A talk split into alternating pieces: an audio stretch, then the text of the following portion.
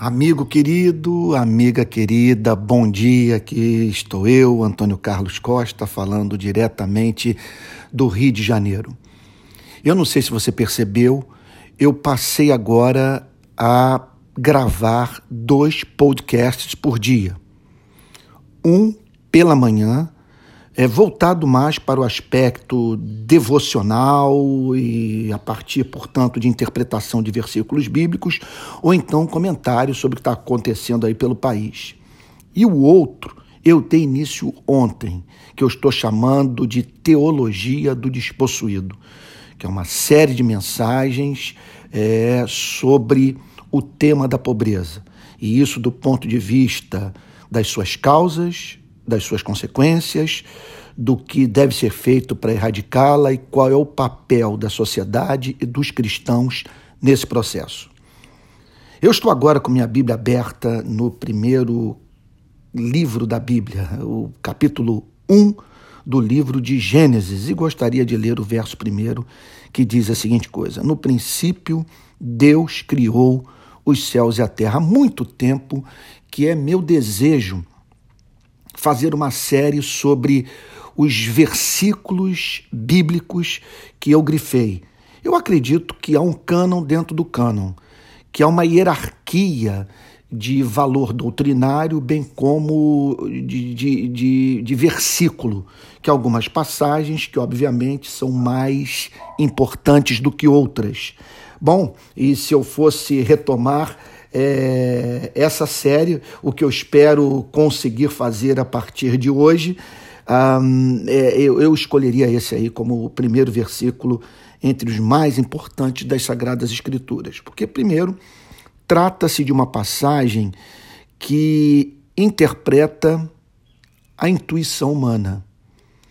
Nós nascemos com o senso da divindade em nosso ser com a noção de que o mundo tem um Criador, que esse Criador é perfeito nos seus atributos e que a Ele devemos prestar contas.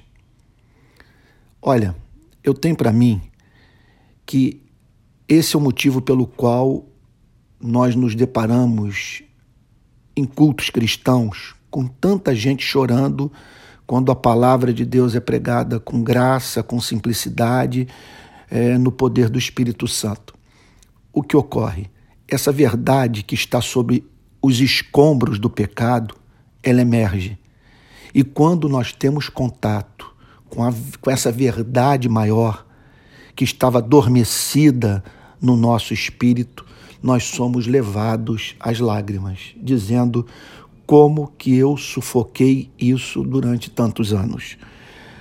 Essa é uma passagem que oferece sentido à nossa existência, porque diz que tudo foi pensado, tudo foi planejado, tudo foi elaborado em amor, sabedoria, graça, justiça, santidade. Por trás da existência dos céus e da terra há um Criador infinito pessoal. É, aí está a base de todos os valores morais do cristianismo.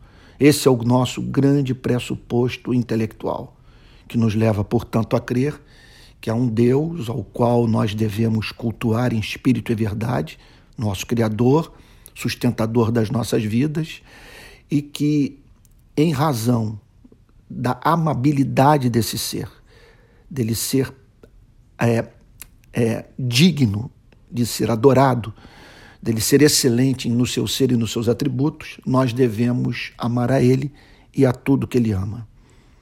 Essa é uma, essa é uma passagem que também é, nos satisfaz intelectualmente. Isso em razão do fato de ser a única explicação para a existência nua e crua das coisas e para a unidade na diversidade, a harmonia que nós encontramos na criação. É, ou é isso, ou, a, ou nada mais o acaso.